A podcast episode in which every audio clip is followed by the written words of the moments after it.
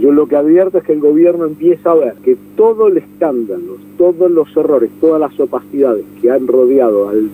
al tema de la vacunación y a la compra de las vacunas, empieza a ser un costo que empieza a ser amortizado mientras están llegando las vacunas. Eh, esto asumo un nuevo elemento que es el, la pandemia nos obturó el futuro. Y al obturarnos el futuro, la expectativa de que el futuro puede ser mejor, la expectativa de que solo con que no sea peor empieza a contentarnos, es un elemento con el que el gobierno empieza a jugar